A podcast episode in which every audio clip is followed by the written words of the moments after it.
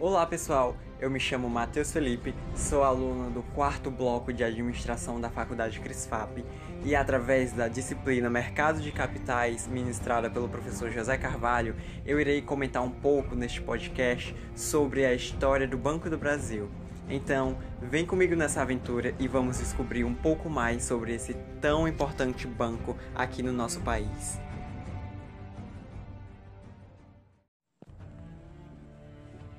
O Banco do Brasil foi fundado em 12 de outubro de 1808 por Dom João VI, com a função de financiar a criação de indústrias manufatureiras no país.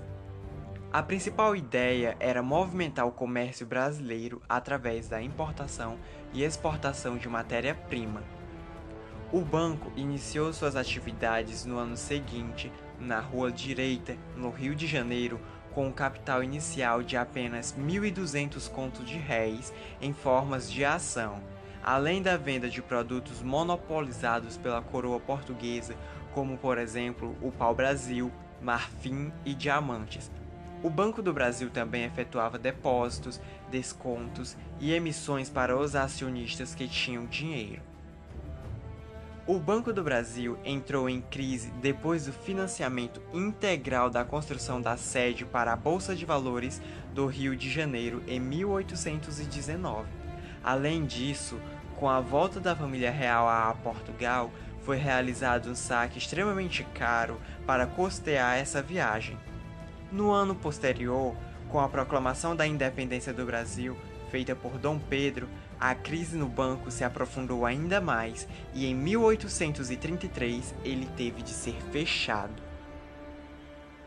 Já no segundo reinado do Império, em 1851, Irineu Evangelista de Souza, futuro barão de Mauá, criou um novo Banco do Brasil com um capital de 10 mil contos de réis, valor muito significativo para aquela época, com as relações com o mercado de capitais, o retorno do Banco do Brasil se deu de forma bem mais forte e estruturada do que a primeira tentativa.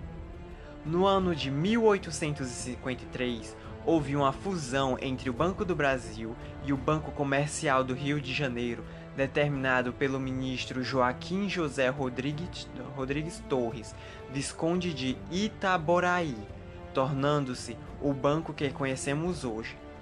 Por essa razão, ele foi tido como fundador oficial da instituição atualmente.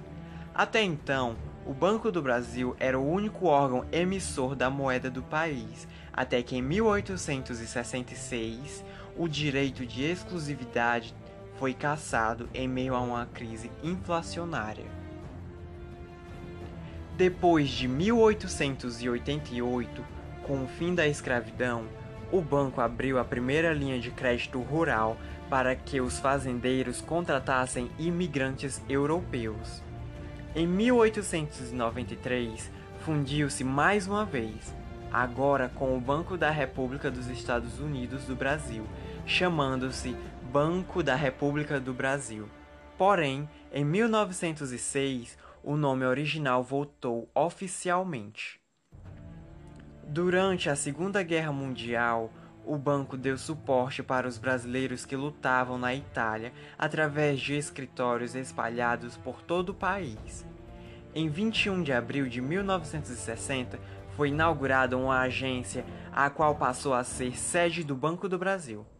Com a expansão, o banco já contava com 975 agências pelo país e 14 agências no exterior, incluindo Nova York, onde suas ações passaram a ser negociadas na Bolsa de Valores. A Fundação Banco do Brasil foi criada em 1985 com a finalidade de apoiar atividades culturais, esportivas e sociais sem fins lucrativos.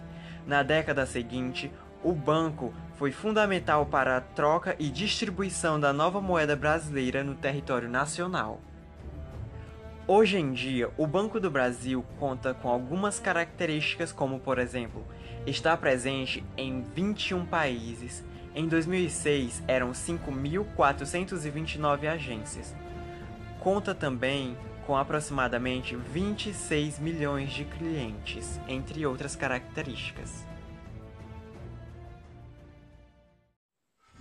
Então, pessoal, chegamos ao final do nosso podcast sobre a história do Banco do Brasil.